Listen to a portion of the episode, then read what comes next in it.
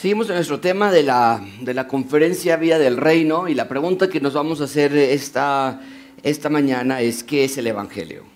¿Qué es el Evangelio? Vamos a estudiar este tema, vamos a ver eh, a la luz de la palabra de Dios el Evangelio y vamos a cerrarlo con lo que hemos aprendido ya en, en la cuestión de, de, Esther. Y vamos a cerrar esta parte. Sí está, está el, el gain está muy, muy fuerte, el input. Gracias, Brian. No quería pasar por alto este tema, pero yo sí veo la importancia de, ver la realidad de la historia del Evangelio y cómo poder compartirla. Y quiero cerrarlo con este, con este texto en Esther, va a ser demasiado útil para este tema. Vamos a leer Esther capítulo 9, versículo 20, por favor. Todos juntos eh, vamos a leer, yo voy a empezar a leer el versículo 20. Les voy a pedir a ustedes que lean el versículo 21, yo voy a leer el 22 y cerramos con el 23. ¿Ok? Así que atentos ahí en la, en la lectura. Y recuerden leer en voz alta fuerte, porque si no terminamos todos en disparejos.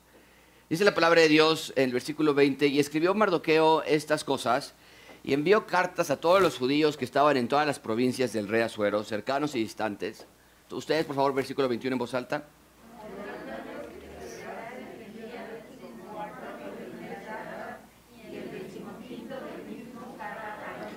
Como días en que los judíos tuvieron paz de sus enemigos, y como el mes que da tristeza se les cambió en alegría y de luto en día bueno, que los hiciesen días de banquete y de gozo, y para enviar porciones cada uno a su vecino y dádivas a los pobres. Juntos leemos el versículo 23, dice, y los judíos aceptaron hacer según habían comenzado lo que les escribió Mardoqueo. Vamos a pedir a Dios sabiduría en esta mañana. Vamos a estudiar hasta los tres versiculitos, chiquito, chiquito capítulo 3, pero vamos a cerrar todo el libro de Esther y vamos a ver qué es lo que Dios quiere mostrarnos esta mañana. Yo voy a orar de manera grupal, vamos a pedir a Dios sabiduría, que Él nos ilumine, pero necesito que ustedes también oren de manera individual allí. Eh, la palabra de Dios se, se recibe eh, no de manera mística, no de manera eh, irracional, sino se recibe a través de pedir iluminación del Espíritu Santo. Y nosotros podemos ser iluminados del Espíritu Santo, desde luego, si somos salvos, si hemos arrepentido de nuestros pecados y vamos a estudiar un poquito más del Evangelio, pero también en añadidura que nuestro corazón esté listo para recibir, que seamos como la parábola del sembrador y la semilla, que cayó la semilla en suelo fértil, suave, profundo. Esa es la clase de corazón que nosotros queremos. De manera natural, nuestro corazón no quiere recibir la palabra de Dios. Así que en sus lugares también oren por iluminación, por un corazón dispuesto para escuchar la palabra y por limpieza de este corazón también. Todos juntos. Señor, te damos gracias por esta mañana que podemos estar aquí. Te damos gracias por tu amor. Te damos gracias por la dirección que tú nos das en nuestras vidas. Señor, no nos has dejado huérfanos. ¿Qué sería de nosotros si supiéramos que hay un Dios si tuviéramos la intuición de que hay algo mayor que gobierna, pero que no supiésemos ni qué, dónde, su existencia. Pero Señor, no nos, no nos has dejado así. El agnosticismo, los agnósticos declaran, aceptan, confiesan que hay algo, una fuerza superior, un ente, una providencia, un creador, algo por ahí, pero que nadie puede estar seguro de qué es. Panteístas, el panteísmo enseña que es la naturaleza, la fuerza superior, y que Dios está en cada uno de los aspectos de la creación. Los árboles, los mares, eso es la fuerza sobrenatural. Pero nosotros vemos en las escrituras algo muy claro, que tú eres el creador, el rey de Israel y del mundo. Fuera de ti no hay nada. Y nos has dejado la escritura para claramente revelarnos quién eres y que no hay incertidumbre y qué quieres. ¿Cuál es tu plan de la instalación, del rescate de los ciudadanos a través de Jesús? Así que venimos esta mañana para escuchar quién eres tú y qué quieres con nosotros. Limpia nuestro corazón de todo mal, de nuestros malos pensamientos. Algunos de nosotros venimos peleados con amargura, con ira. Algunos de nosotros estamos aquí y tenemos, tenemos problemas en el trabajo con nuestros jefes, con nuestros compañeros. Y ya es un pique continuo constante y hay enojo, hay disensiones, contiendas. Algunos de nosotros venimos aquí, tenemos una temporada de escuela increíblemente pesada. Pero Señor, independientemente de cuál sea nuestra situación, ayúdanos a ver que nuestro corazón te pertenece a ti. Y que si hay idolatría por nuestros exámenes o escuela, o si hay idolatría por nuestro trabajo, o si hay ira por con la suegra o el jefe o los compañeros de trabajo, es pecado y no nos puedes hablar así. Por eso muchos de nosotros sentimos que no escuchamos. Por eso muchos de nosotros nos sentimos sin apetito de la palabra, porque nuestros corazones se han vuelto en jardines llenos de raíces de maldad. Tú como el jardinero que eres, saca de nuestros corazones cualquier raíz. Muéstranos. Abre nuestros ojos. Cada quien en su lugar. Tome unos cuantos segundos para ponerse a cuentas con Dios y rogarle por iluminación y entendimiento.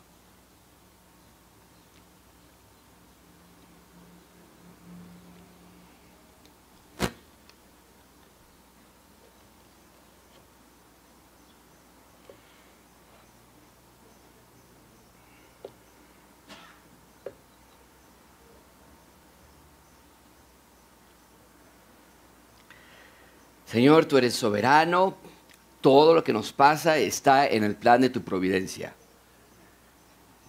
Gracias de que nada de lo que pasa en nuestros días va opuesto a lo que tú ya habías designado. Ayúdanos a descansar en esta verdad y ver cómo se conecta con el Evangelio. Limpia nuestros corazones. En el nombre de Cristo Jesús. Amén. No hay nada más hermoso que el Evangelio de Dios. Eh, no hay nada más esperanzador, más precioso, más majestuoso que el Evangelio del Rey. Eh, el Evangelio es agua para el sediento, es refugio para el perdido, es hogar para el desvalido. Amigos, la Biblia es la historia del Evangelio de Dios. La Biblia no es un libro que Dios nos dejó para que busquemos cada orden y norma y tratar de obedecer todas. No. La, la Biblia es la historia del rey y su reino. A esa historia le llamamos el Evangelio del Rey. Y sin embargo, muchos de nosotros podemos llegar a sentirnos nerviosos cuando alguien nos pregunta qué es el Evangelio. Si alguien te preguntara esta mañana, dime, ¿qué es el Evangelio en tus propias palabras? ¿Qué dirías? Eh, hay muchas personas que no podrían responder esta pregunta y que se dicen ser ciudadanos del reino de Dios. Y les decía, no podemos cerrar en algo tan fundamental como el Evangelio. No nos podemos decir cristianos y no saber de qué se trata el Evangelio. Cuando alguien habla del Evangelio, generalmente eh, se piensa en la cruz de Cristo, en su muerte, en su resurrección. Si alguien nos preguntara de qué se trata el Evangelio, muchos de nosotros diríamos, ah, bueno, el Evangelio es que Cristo murió por los pecadores en la cruz y que si crees en Él serás salvo. Y tendrías razón. El Evangelio es las buenas noticias de salvación en Jesús. Solo que tendríamos un problema. ¿Qué del Antiguo Testamento? Allí no hay evangelio. Porque si decimos que el evangelio es que Cristo murió, entonces no tenemos evangelio en el Antiguo Testamento. Porque durante el tiempo de Esther, por ejemplo, Cristo no había nacido, mucho menos había muerto en la cruz. ¿Qué decimos allí? Mucha atención amigos, eh, no es que la definición del Evangelio que está en la pantalla esté mal, pero no es toda la historia del Evangelio. Si te quedas allí, entonces has borrado más de la mitad de la Biblia. La clase de hoy la he titulado El Evangelio de Esther porque quiero precisamente que veas eh, que el Evangelio, claro que incluye la muerte del Señor Jesucristo en la cruz, pero no es todo lo que es el Evangelio. El Evangelio de Dios se encuentra en toda la Biblia, no solamente en los Evangelios, Mateo, Marcos, Lucas o Juan, y hoy quiero que veas esta realidad. Hoy quiero hablar acerca de cómo proclamar el Evangelio. Muchos de nosotros tenemos miedo de compartir el Evangelio, no sabemos cómo empezar a hablar del Evangelio, qué decimos exactamente. ¿Qué les decimos? Eh, arrepiéntete. Eh, ¿Qué les decimos? Dios te ama. Eh, pide perdón. ¿Y, cómo empiezas esas conversaciones con tus amigos o familiares? hoy vamos a explorar esa realidad. Y si estamos hablando del Evangelio, claro que quiero tomar un minuto para amonestar a cada uno de ustedes que está aquí a examinar sus corazones y saber si eres algo o no. Tal vez sepas el Evangelio. Tal vez hayas crecido en una iglesia donde se predica el Evangelio. Pero saber del Evangelio no es lo mismo que ser salvo por el Evangelio. Así que hoy quiero tomar este tiempo para mostrarte las escrituras qué significa ser salvo. Bien, hoy es un día especial porque concluimos la serie de Hacia la Tierra Prometida, pero al mismo tiempo hoy también estamos iniciando una nueva serie eh, de la conferencia Vía del Reino. ¿Qué quiere decir que somos reino de Dios? ¿Cómo estamos seguros de que somos parte de su reino? Es lo que estamos explorando en las siguientes semanas. Pero hoy damos por concluida la serie Hacia la Tierra Prometida. Esa serie incluyó el estudio de Esdras, de Nehemías, desde luego de Esther y vimos lo que sucedió con los judíos durante un tiempo muy oscuro de su historia. Hubo un periodo de gran gloria nacional bajo el liderazgo del rey David, eh, un hombre conforme al corazón de Dios. Pero esos años viven solamente en el recuerdo en este momento, ¿no es cierto? Después de David vinieron reyes que hicieron pecar al pueblo de, Dios, vinieron reyes que quisieron formar su propio reino y abandonar el reino de Dios. Y entonces Dios los entregó a manos de imperios malvados por 70 años, particularmente al reino del sur, como consecuencia de su pecado y de su rebeldía. Y después de estos 70 años, ahora sí fueron rescatados de la esclavitud en la que vivían, regresaron algunos a Jerusalén a ser el reino de Dios allí. Pero ¿qué aprendimos en esta serie? Que no quisieron ser el reino de Dios, quisieron otra vez su propio reino, sus propios deseos, su propia manera de vivir. Los poquitos que se quedaron en Jerusalén, porque recuerden que no muchos regresaron, los poquitos que sí regresaron se alejaron de Dios otra vez y los que estaban en Persia andaban igual de perdidos. Pero en Esther vimos que Dios rescata a sus hijos a pesar de que no lo merecían y a través de lo que nosotros consideraríamos como trivialidades y coincidencias, Dios rescata a toda la nación de una muerte segura. Vimos que los enemigos de Dios fueron juzgados hace un par de semanas. Vimos que, que, Israel fue librado de la muerte. Vimos que Mardoqueo se hizo el segundo del rey de Asuero. Eh, los judíos fueron temidos entre todas las naciones cercanas. La nación ha sido preservada. Pero la pregunta que nos tenemos que hacer es ahora, ¿qué? ¿Qué sigue? ¿Ya fue todo? ¿Qué nos quiere mostrar Dios con la historia de Esdras, Nehemías y Esther? ¿Para qué tenemos este grupo de tres libros en la Biblia? Y es lo que vamos a estudiar el día de hoy. El punto principal del sermón es que Dios quiere que entendamos que su reino se ha instalado en la tierra. Nosotros viviremos porque Él vive. El reino de Dios se ha instalado por lo tanto, nosotros viviremos porque Él vive. Esa es la conclusión, no nada más de Esther, sino de los tres libros que hemos estado estudiando. Dios vive, por lo tanto, nosotros también viviremos. Ese es el Evangelio de Esther. El rey nos salva.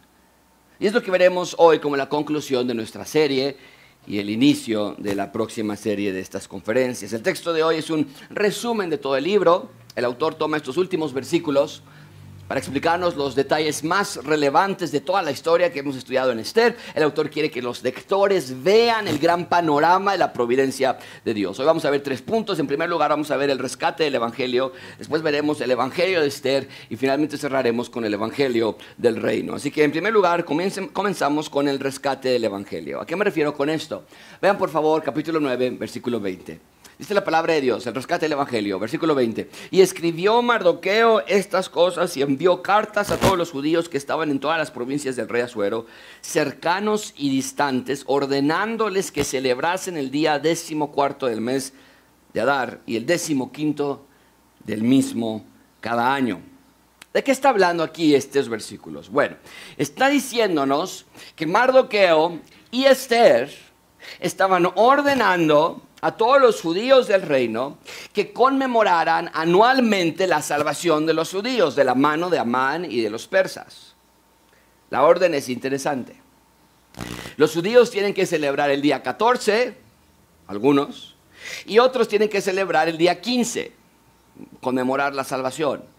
¿Por qué? ¿Por qué estos dos días? Bueno, recuerden lo que vimos la semana antepasada. El día 13 fue el día de defensa nacional de todos los judíos, ¿no es cierto? Y el día 14 salieron a defender otra vez muchos de los judíos que vivían en la capital nada más y los de la provincia no.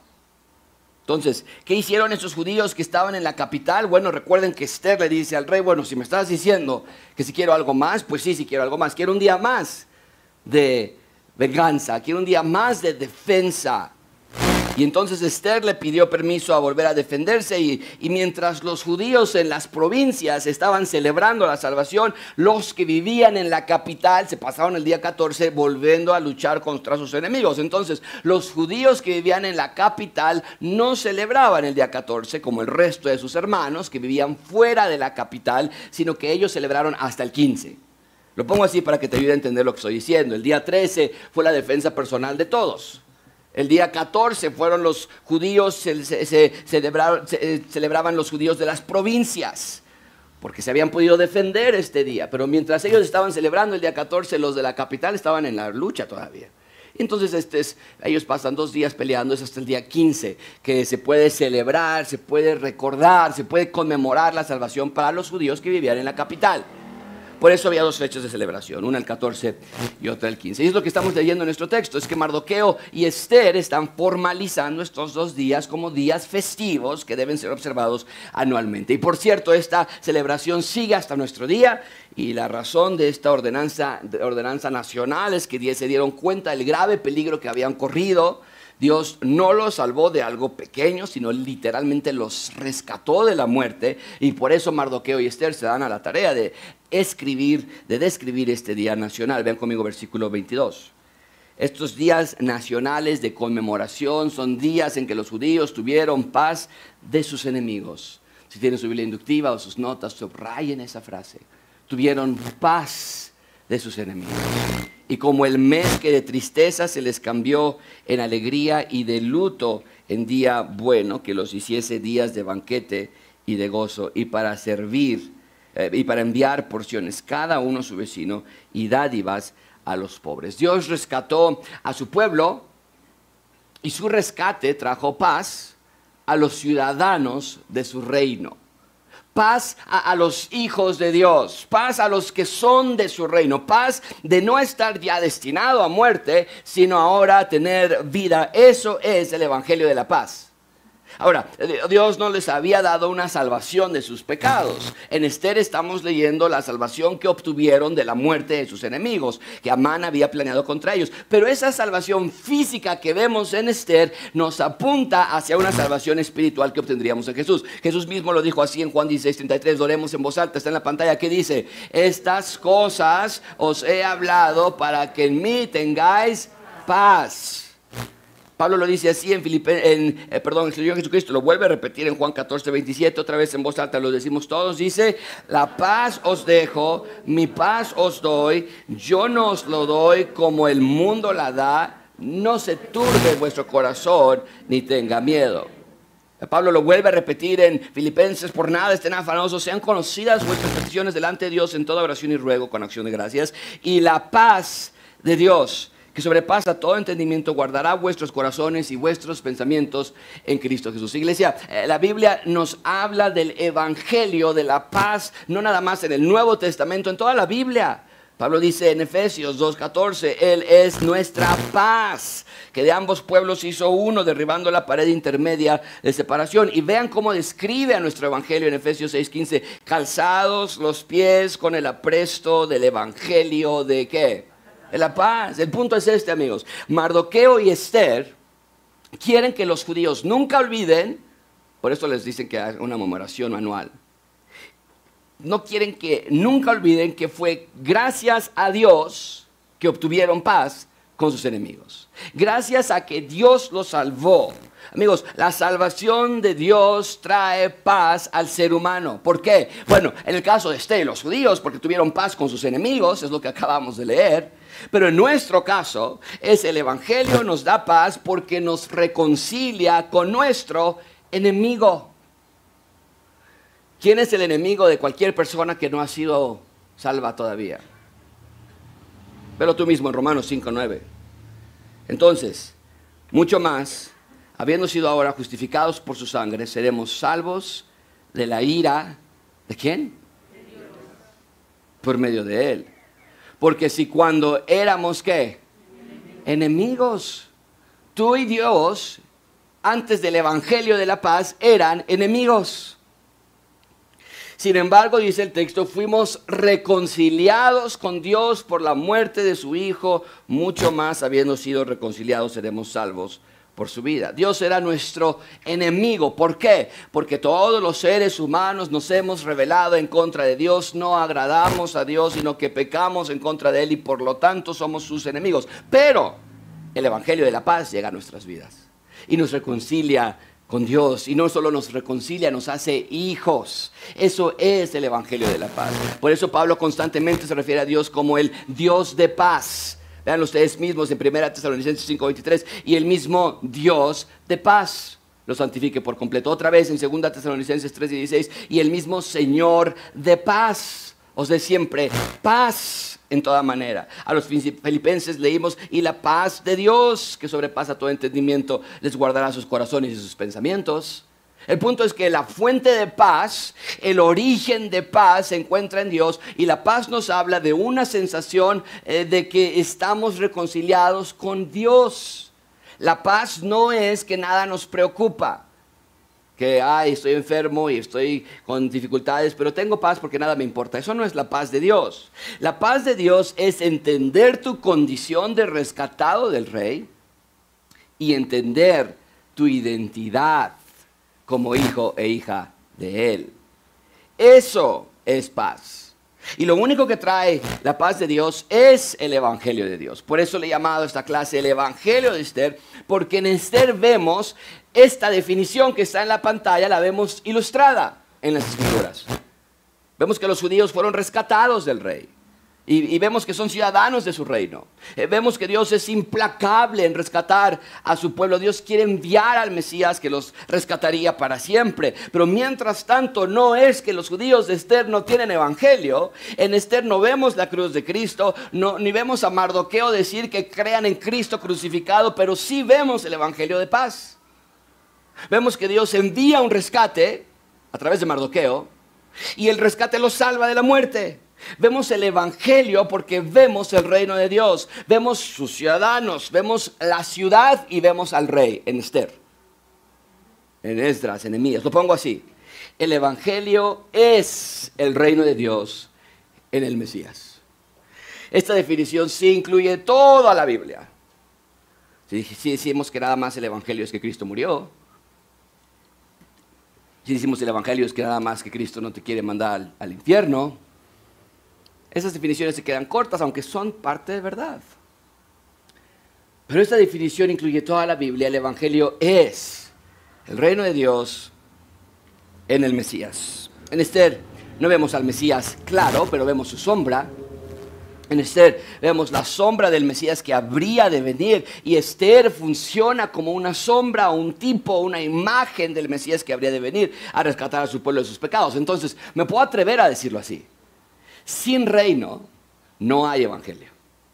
Sin reino no hay evangelio. Porque si toda la Biblia, estoy diciendo, que se trata del reino de Dios, entonces el evangelio también se trata del reino de Dios. ¿Qué es el reino de Dios?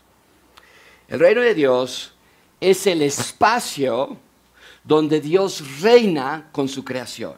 El reino de Dios es su autoridad como rey con una creación y una criatura que le adora como rey. El reino de Dios es un lugar donde el rey reina con total soberanía. Entonces, en Esther claro que vemos el Evangelio. Vemos al Evangelio porque ustedes díganme, ¿hemos aprendido en Esther, en Emías o en Esdras que Dios rescata a su pueblo? Sí, lo hemos visto en múltiples ocasiones.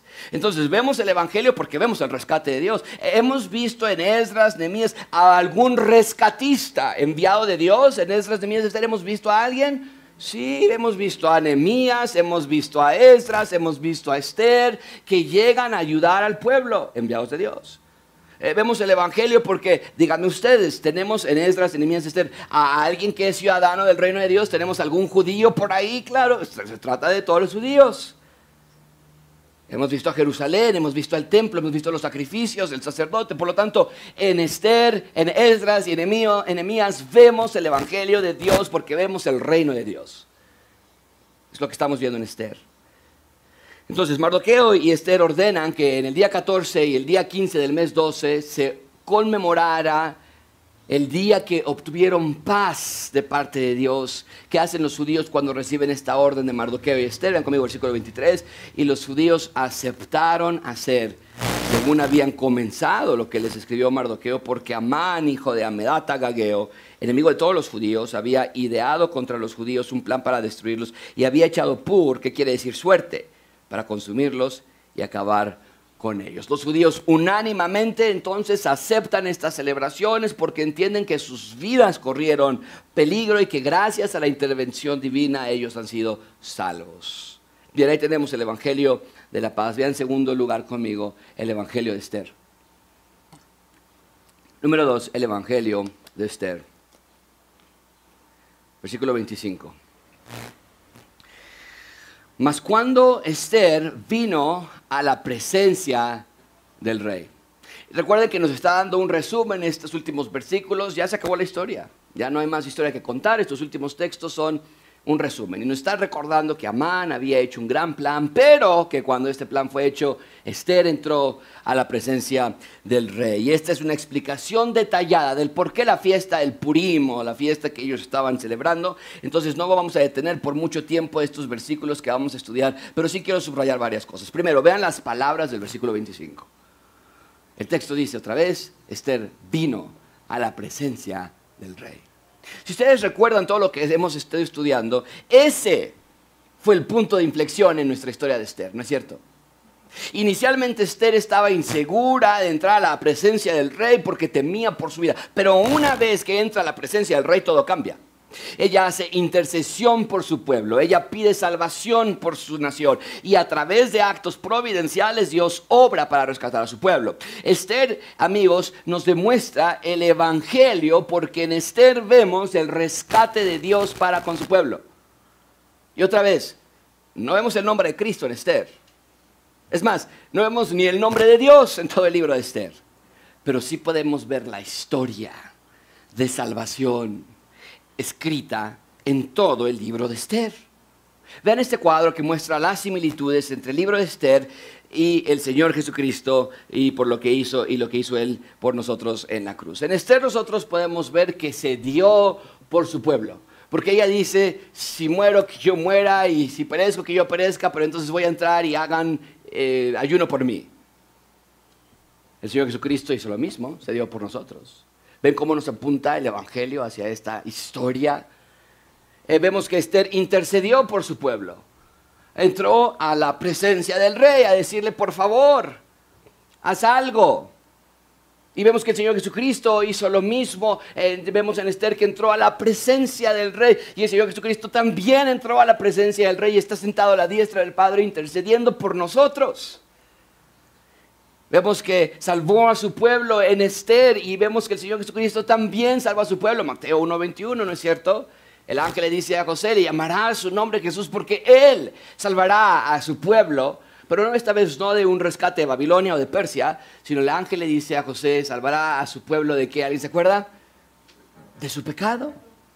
Entonces, por eso decimos que el Evangelio está bien presente en Esther en realidad está bien presente en todo el Antiguo Testamento, aun cuando el nombre de Cristo no se mencione, porque el Evangelio no nada más es que Cristo murió para que fuéramos al cielo, sino que el Evangelio es la nueva creación a través del reino de Dios en Cristo.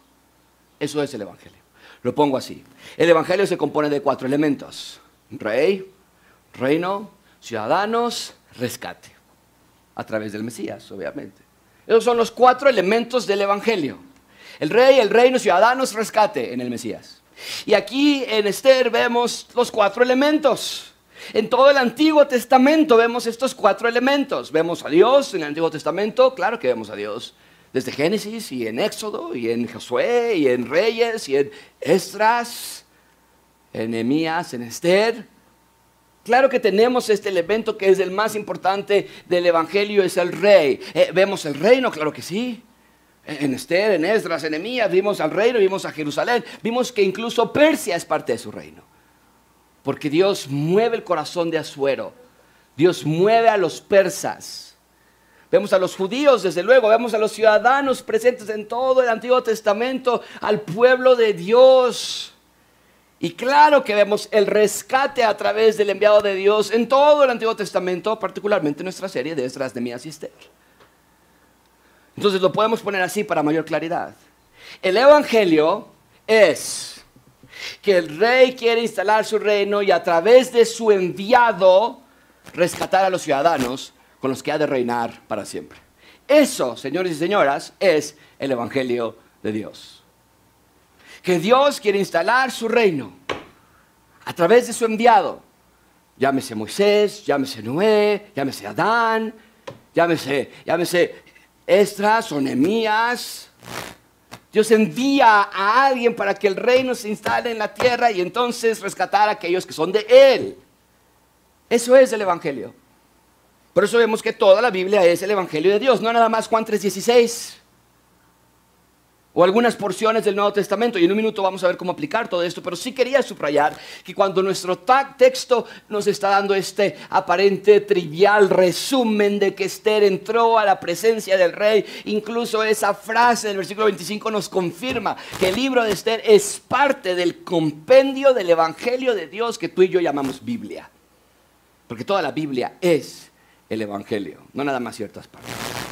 Bien, enseguida que nos recuerda que Esther entró a la presencia del rey para interceder por el pueblo, el texto nos da el resumen que les mencioné y nos va a dar un repaso. Recuerden, esos son los últimos versículos, ya no es parte de la historia como tal, el autor está cerrando, está concluyendo y nos está diciendo, acuérdense, lo que hizo Esther y cómo llegamos hasta acá y qué sucedió. Versículo 25, más cuando Esther entró a la presencia del rey, pues él ordenó por carta que el perverso designio que aquel trazó contra los judíos recayera sobre su cabeza y que colgaran a él y a sus hijos en la horca. Ya vimos que Amán tuvo ese fin, sus hijos también, por eso llamaron a estos días Purim por el nombre Pur y debido a las palabras de esta carta y por lo que ellos vieron sobre esto y lo que llevó a su conocimiento.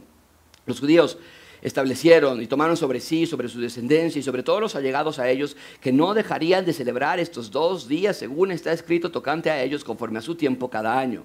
Y que estos días serían recordados y celebrados por todas las generaciones, familias, provincias, ciudades, que, que estos días de Purim no dejarían de ser guardados por los judíos y que su descendencia jamás dejaría de recordarlos. Eso está increíble porque literalmente Amán echa suertes, la palabra pure suerte, hecha suertes para ver qué día, según Amán, habrían de ser exterminados todos los judíos. Y, pero Dios toma la suerte del hombre para mostrarnos que no hay nada de suerte en este mundo, sino que es gracias que todo es gracias a la soberanía y a su autoridad. Y Dios, Dios, gobierna por sobre todas las cosas, por eso decimos que Dios es rey. Es lo que vemos en este texto, ¿no es cierto? Ahora, muchísima atención con esto que estoy por decir. Aquí estamos viendo el fin de la historia. Vemos que Dios los salvó. Pero, ¿qué tal al inicio de la historia? No estábamos tan seguros, ¿verdad? Cuando iniciamos Esther. ¿Por qué?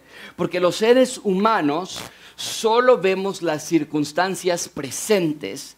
Como personas tenemos una mente limitada que juzga su condición en base a lo que ve. Pero con Dios no son así las cosas. Al inicio de la historia de Esther pensábamos nosotros, Dios no está en control. Esther perdió, perdió a ambos padres, se quedó sin tierra, sin nación, sin familia, fue adoptada nada más para después ser capturada y abusada físicamente. O sea, nosotros diríamos, ¿dónde está Dios? Pero ya en el final de la historia del libro, ¿qué podemos responder? Dios estaba en cada paso. Dios estaba en cada momento, cada respiro de la vida de Esther no pasó desapercibido. Dios siempre estuvo en control, Dios siempre tuvo un plan y ya al final en el capítulo 9 y 10 de Esther vemos que Dios fue victorioso. Te puedo decir una cosa, contigo y conmigo es igual. Amigos, nosotros estamos en la misma circunstancia que Esther. ¿En qué sentido? En que tampoco nosotros podemos ver el futuro. En que también tú sufres en esta vida. Pero nosotros, a diferencia de Esther, ya tenemos el final de la historia escrito. Y el final de la historia nos dice que Dios gana. Vean conmigo Apocalipsis capítulo 21 dice, entonces vi un cielo nuevo y una tierra nueva porque el primer cielo y la primera tierra pasaron y el mar ya no existe. Y vi la ciudad santa, la nueva Jerusalén que descendía del cielo de Dios, preparada como una novia, ataviada para su esposo. Entonces oí una gran voz que decía desde el trono, eh, juntos leemos estas palabras que decía desde el trono, todos juntos dice, el tabernáculo de Dios está entre los hombres y él habitará entre ellos y ellos serán su pueblo y Dios mismo estará entre ellos todos juntos. Dice, Él enjugará toda lágrima de sus ojos y ya no habrá muerte, ni habrá más duelo, ni clamor, ni dolor, porque las primeras cosas han Amigos, ese es nuestro final. Un final parecido al de Esther, pero cientos de millones, muchísimo mejor. Porque Esther y su pueblo recibieron salvación física de la, de la, de la amenaza que tenían de parte de Amán. Pero nosotros recibiremos salvación espiritual. Y también física, desde luego. Pero espiritual. Así que amigos, entiendan que te dejó Dios el libro de Esther para que entendieras que así como Dios rescató a Esther y a su pueblo a través de su reino, así también Dios te rescató a ti a través de Jesús. Por lo tanto, iglesia, ¿por qué tirar la toalla? Cuando las presiones aprietan y cuando las dificultades apremian, cuando los problemas abundan, regresa a Apocalipsis y recuerda que tu final ya está escrito. Jesús ganó y te ha hecho victorioso en Él. Jesús es el Rey del universo. Y nos ha declarado a qué te vas a dedicar por toda la eternidad. Y te puedo decir una cosa, no va a haber dentistas en la eternidad. Ni abogados, ni doctores, ni estudiantes. No vas a tener que desvelarte a las 3 de la mañana para hacer un examen el siguiente día. Porque en la eternidad nos dice que cada uno de nosotros tendremos solamente una profesión y es reinar con Cristo. Pablo lo dice así en 2 Timoteo 2.12, si perseveramos, también, ¿qué dice el texto?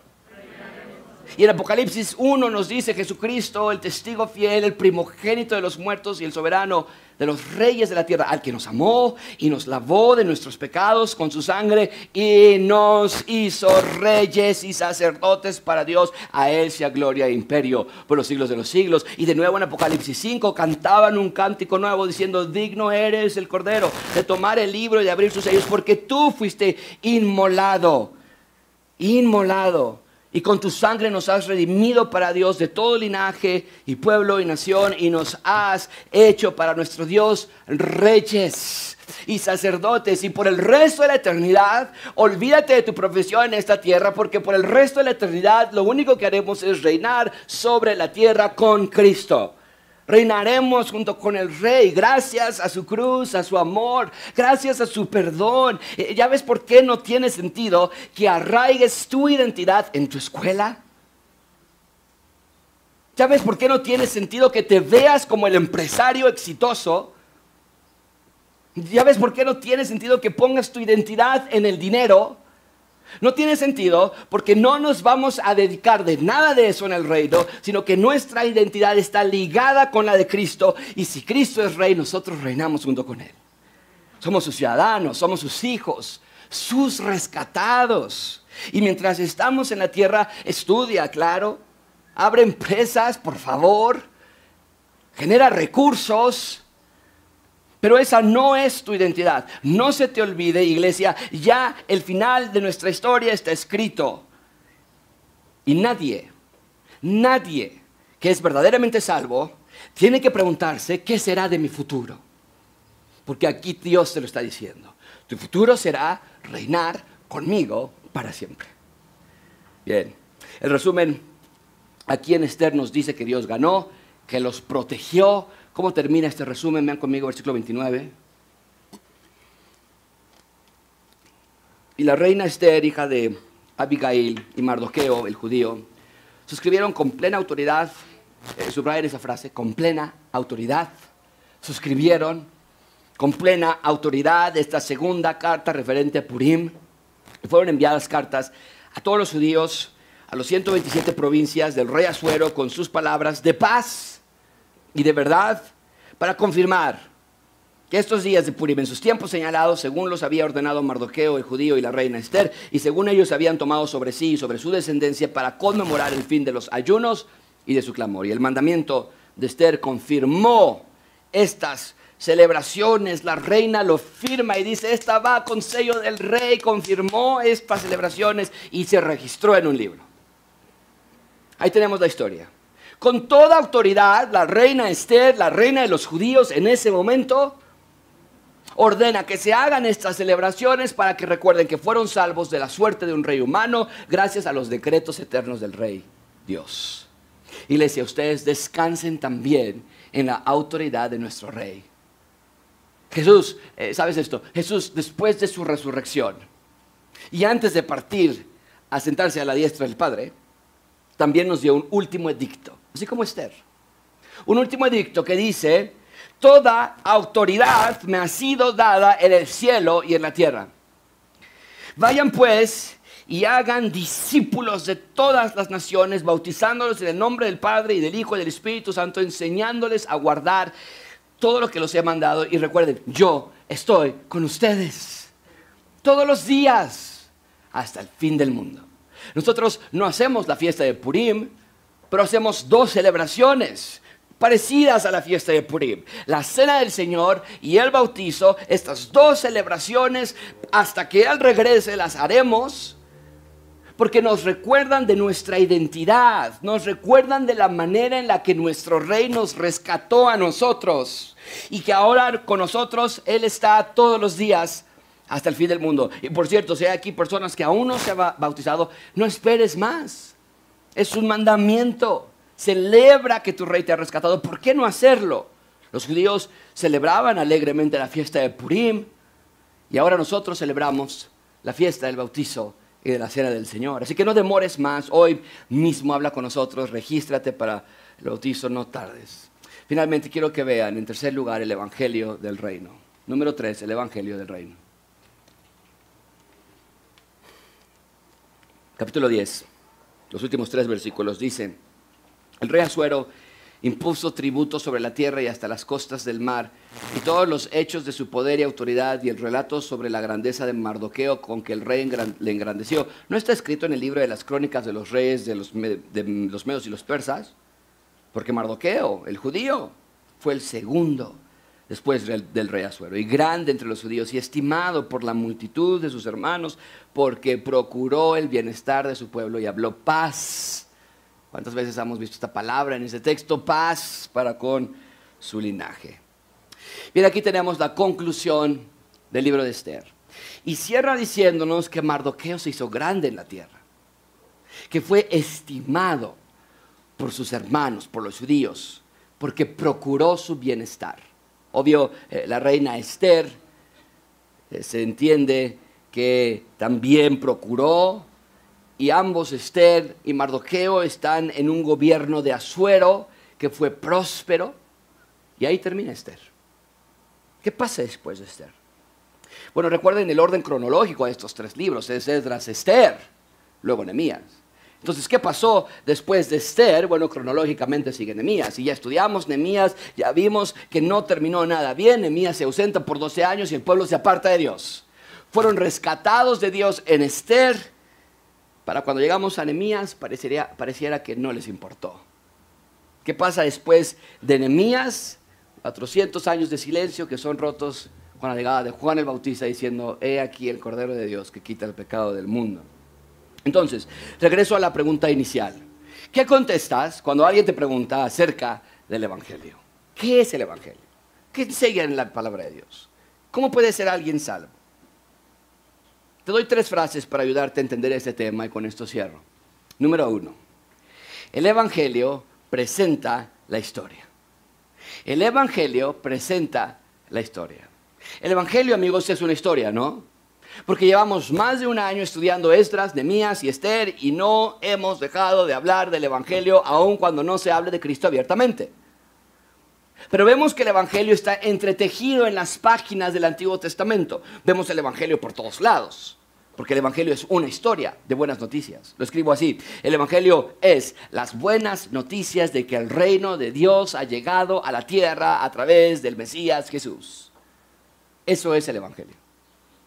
El reino de Dios en el enviado de Dios. Cada página y cada palabra del Antiguo Testamento nos apunta a esta dirección. Así que cuando te pregunten qué es el Evangelio, puedes decir, ah, el Evangelio es una gran historia, es una buena historia acerca del rey y su reino que ha llegado en Jesús.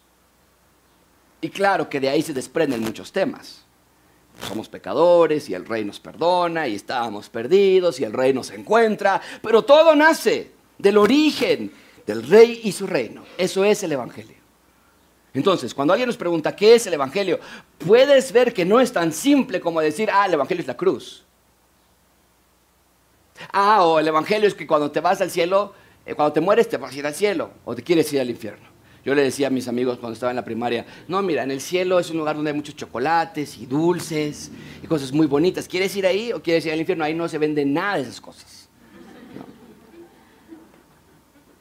Ahora, muchos de esos aspectos son verdad, pero hay mucho más que eso. Por ejemplo, si yo te dijera, mira este bellísimo paisaje que tengo en las pantallas, en las montañas, y observen el paisaje, vean el agua, ¿qué me dirían ustedes? ¿Lo pueden ver? Ah, bueno, a ver, ¿cómo de que no ves nada? A ver, eh, ve esta otra imagen, mira los árboles, mira las nubes, observa la tranquilidad. Esto es lo que yo quería mostrarte. ¿Qué me responderías tú?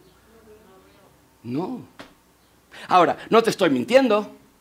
Lo que te estoy mostrando en la pantalla son partes del paisaje, pero no te estoy mostrando todo el paisaje y eso confunde a las personas, a veces hasta contradice.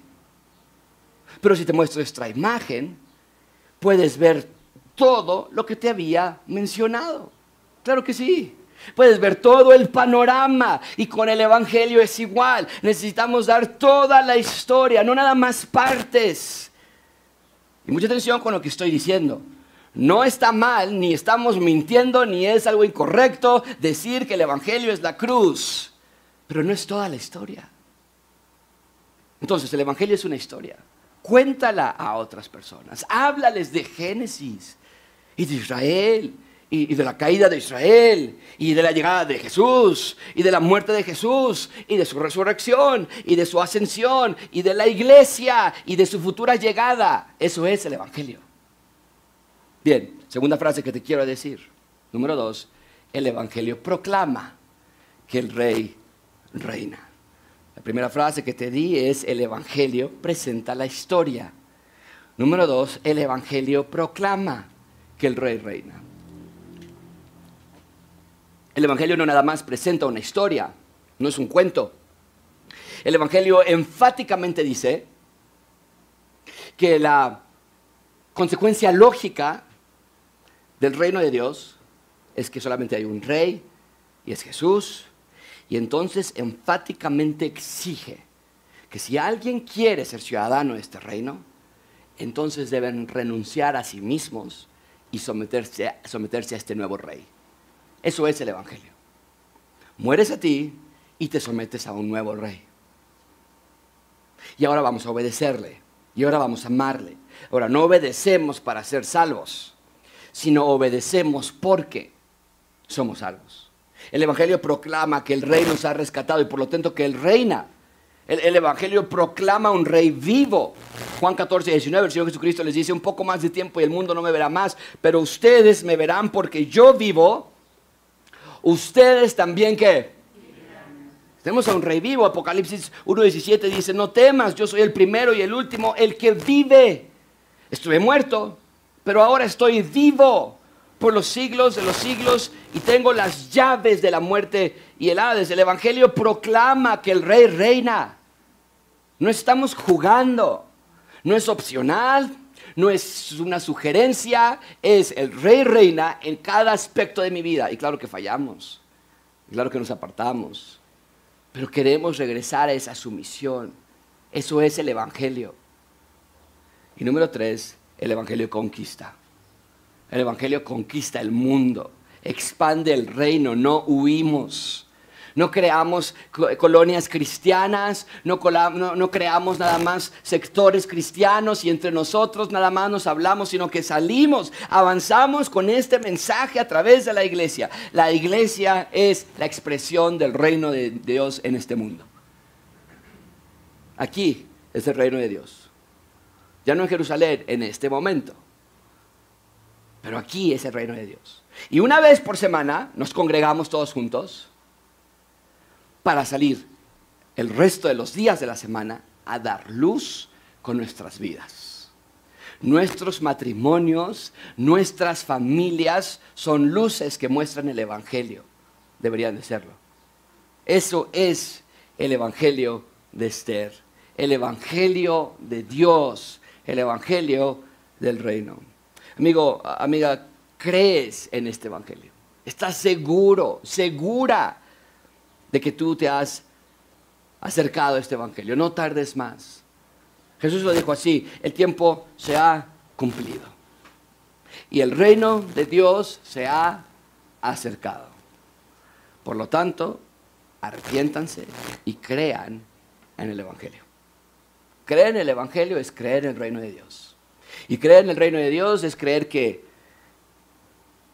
Él nos ha rescatado a través de su, de su Hijo para vivir una vida diferente a la que antes vivíamos. Examina tu corazón y que estés seguro que el Evangelio de Esther es también parte de tu vida.